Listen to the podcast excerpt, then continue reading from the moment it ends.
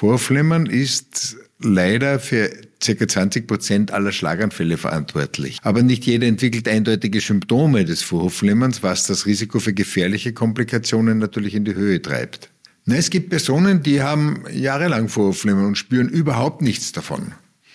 Aber wer keine Symptome hat, läuft eben Gefahr, dass das Vorhofflimmern lange Zeit besteht, sich Blutgerinnsel bilden und dann ausgeworfen werden und womöglich im Gehirn landen. Vorflimmern sollte stets behandelt oder zumindest kontrolliert werden und die Möglichkeiten dafür sind durchaus vorhanden und sollten mit dem Arzt äh, des Vertrauens eben besprochen werden. Der Hartfisch Podcast. Gesund leben, besser trainieren. Mit Patrick Arendt und Dr. Karl Mayer. Herzlich willkommen zu einer neuen Folge vom Hartfisch Podcast. Mein Name ist Patrick Arendt und heute geht es um ein Thema, das wir schon in einer der früheren Folgen kurz angesprochen haben, als es um Herzrhythmusstörungen ging. Haben Sie schon einmal von Vorhofflimmern gehört? Unter allen Herzrhythmusstörungen tritt Vorhofflimmern am häufigsten auf und bleibt aber trotzdem viel zu oft unbemerkt. Deshalb möchten wir uns jetzt noch einmal näher damit beschäftigen. Falls Sie uns noch nicht kennen sollten, Hartfisch hilft Menschen mit Herz-Kreislauf-Störungen oder chronischen Erkrankungen, die Gesundheit zu fördern und die Lebensqualität zu steigern. In unseren Online-Videokursen zeigen wir Schritt für Schritt, wie sich Ausdauer, Kraft und Beweglichkeit verbessern lassen. Mit der begleitenden Hartfisch-App steht zudem ein praktischer Assistent zur Verfügung, der Trainingstagebuch und Motivationstrainer in einem ist. Mehr über uns, die Kurse und die App erfahren Sie auf unserer Website hardfish.io. Und wenn Sie uns auf YouTube zuschauen, abonnieren Sie am besten gleich unseren Kanal, damit Sie keine weitere Folge mehr verpassen. Über das heutige Thema des Vorhofflimmerns rede ich aber selbstverständlich nicht alleine. Bei mir im Studio ist einer der Gründer von Hartfisch und Leiter eines ambulanten Reha-Zentrums der Cardiomed, Dr. Karl Mayer. Hallo Charles. Hallo Patrick. Warum ist es deiner Meinung nach denn so wichtig, dem Vorhofflimmern eine eigene Podcast-Folge zu widmen? Also Vorhofflimmern ist eine sehr häufige Veränderung des Herzrhythmus, kommt circa schätzungsweise bei fast zwei Prozent der Bevölkerung vor. Die Wahrscheinlichkeit steigt mit zunehmendem Alter und äh, etwa jeder Zehnte über 75-Jährige ist betroffen. Vorflimmern ist leider für ca. 20 Prozent aller Schlaganfälle verantwortlich und kann damit die Lebensqualität also deutlich einschränken. Aber nicht jeder entwickelt eindeutige Symptome des Vorhofflimmerns, was das Risiko für gefährliche Komplikationen natürlich in die Höhe treibt. Du sagst also, dass die Herzrhythmusstörung Schlaganfälle auslösen kann. Wie kann ich mir das denn genau vorstellen? Also eine Formulierung der österreichischen kardiologischen Gesellschaft bezeichnet das sehr schön. Ähm, mit dem Satz Herz aus dem Takt, Gehirn in Gefahr. Bei Vorflimmern schlägt das Herz unregelmäßig und meist äh, un unnormal schnell. Vor allem in den Vorhöfen äh, wird das Blut nicht richtig durchgepumpt und äh, können Gerinnsel entstehen. Bei Vorflattern flattern die Vorhöfe nur noch und die Blutzirkulation wird verlangsamt und auch da können Blutgerinnsel sich bilden. Wenn sich ein Gerinnsel löst und aus dem Herz gepumpt wird, bewegt es sich mit dem Blutfluss in Richtung Gehirn und die Arterie dort wird womöglich blockiert und das löst einen Schlaganfall aus. Oh ja, das hört sich nicht gut an. Ist man denn noch anderen Gefahren ausgesetzt, wenn man an Vorhofflimmern leidet oder ist das das in Anführungszeichen einzige? Naja, normalerweise besteht bei Vorflimmern keine wirklich akute Gefahr, wie zum Beispiel beim Kammerflimmern. Wenn es aber lang äh, unbemerkt und unbehandelt bleibt, kann es zu schwerwiegenden Folgen kommen, auch für das Herz, besonders dann, wenn es chronisch wird und wenn es womöglich sehr schnell schlägt. Dieses Vorflimmern kann episodisch auftreten, man spricht dann von paroxysmalem Vorhofflimmern, kann aber auch dauerhaft sein, ein persistierendes Vorhofflimmern sagt man dann, das durch einen elektrischen Schlag oder durch Medikamente gebremst wird und in einen normalen Sinusrhythmus übergeführt werden kann. Und wenn das Vorflimmern längere Zeit besteht und womöglich über Monate, dann spricht man von einem permanenten Vorhofflimmern oder chronischen Vorhofflimmern. Und so ein chronisches Vorhofflimmern, wie schon gesagt, wenn es vor allem sehr schnell schlägt, kann auch zu einer Herzschwäche führen, weil das ähm, der Körper nicht mehr ausreichend mit Blut versorgt wird, staut sich Blut auch in die Lunge zurück und in den Bauch zurück und in die Beine zurück und so entsteht eine Wassereinlagerung im Körper, dem typischen äh, Symptom eines Herzversagens. Aber auch ansonsten sind die Symptome von Vorhofflimmern oft nicht sehr schön. Manche Personen sind sehr stark verunsichert dadurch, dass das Herz aus dem Takt schlägt. Und was sind denn nun die Symptome von diesem Vorhofflimmern? Du meintest ja, oftmals spüren die Betroffenen überhaupt nichts davon. Na, es gibt Personen, die haben jahrelang Vorhofflimmern und spüren überhaupt nichts davon. Manche aber fühlen ein äh, starkes Herzrasen oder Herzklopfen oder manche sind auch durch den unrhythmischen Herzschlag, der ganz typisch ist für das Vorhofflimmern, stark verunsichert. Wenn das Vorhofflimmern neu auftritt und sehr stark wechselt, sich abwechselt mit äh, Sinusrhythmus, dann kann es schon auch zu Schwindelsymptomen, zu Besommen, ben, Benommenheit führen, zu Kurzatmigkeit, Atemnot, vor allem bei Anstrengung, aber auch zu einer allgemeinen Müdigkeit und Antriebslosigkeit. Es können aber auch sehr unspezifische Symptome auftreten. Wer ein allgemeines Unwohlsein und Atemnot, die schwer zuzuordnen sind. Aber wer keine Symptome hat, läuft eben Gefahr, dass das Vorflimmern lange Zeit besteht, sich Blutgerinnsel bilden und dann ausgeworfen werden und womöglich im Gehirn landen. Also gerne hat ja ganz offensichtlich niemand ein Vorhofflimmern. Deshalb ist es natürlich wichtig zu wissen, was man tun kann, damit Vorhofflimmern gar nicht erst entsteht. Also was kann ich tun, damit Vorhofflimmern gar nicht erst entsteht? Also ich habe schon erwähnt, das Alter ist natürlich ein, ein maßgeblicher Risikofaktor. Mit höherem, höherem Alter passiert Vorflimmern eben deutlich öfter.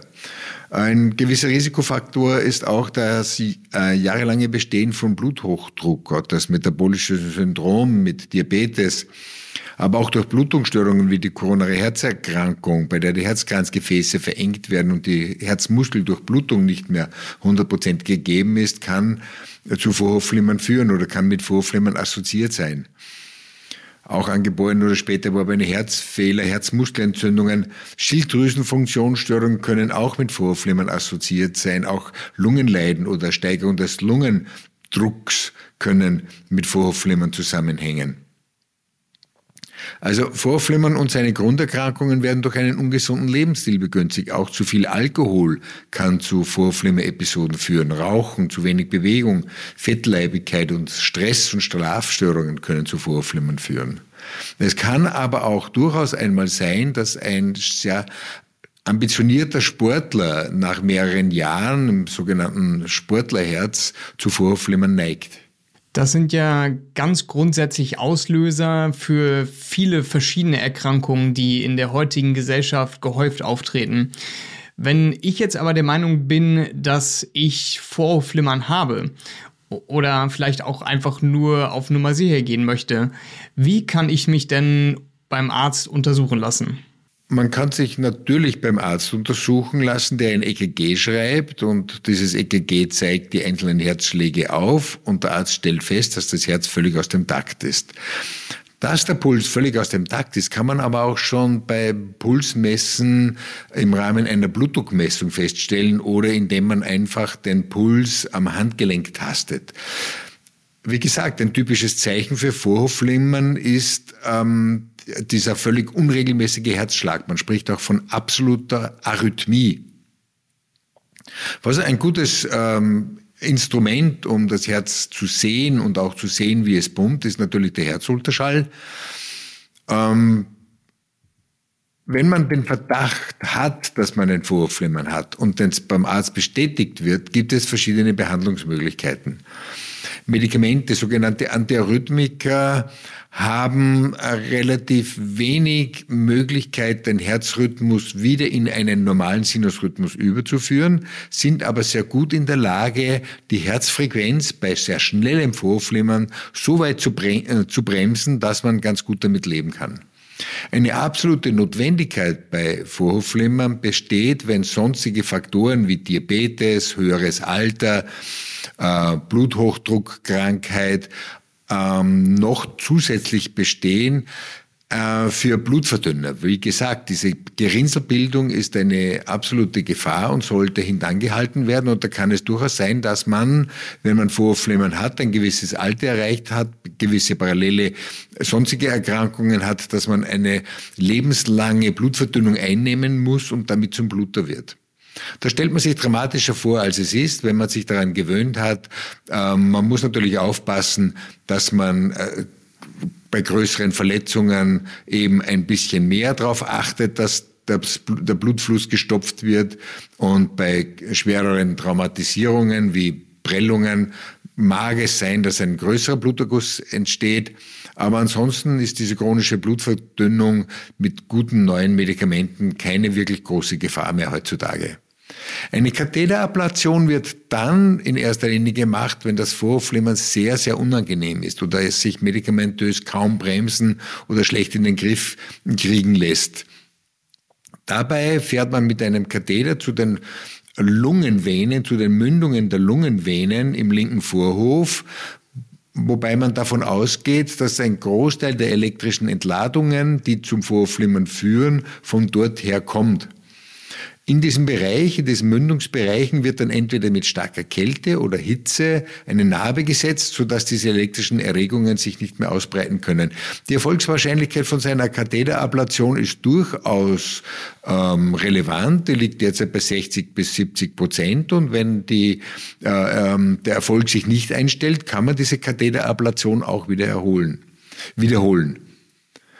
Ähm, die Elektrokardioversion wird angewendet dann, wenn bei persistierendem Vorflimmern über längere Zeit man versucht, den Stromschlag wieder in den Sinusrhythmus rückzuführen. Es wird ein Elektroschock verabreicht, um das Herz kurz zum Stillstand zu bringen, in der Hoffnung und auch in der Gewissheit, dass die, der Sinusrhythmus den Takt wieder übernimmt und der Herzrhythmus sich damit also wieder normalisiert dann sind das hervorragende Neuigkeiten, dass Vorhofflimmern also sehr gut behandelbar ist. Es muss halt einfach nur erkannt werden.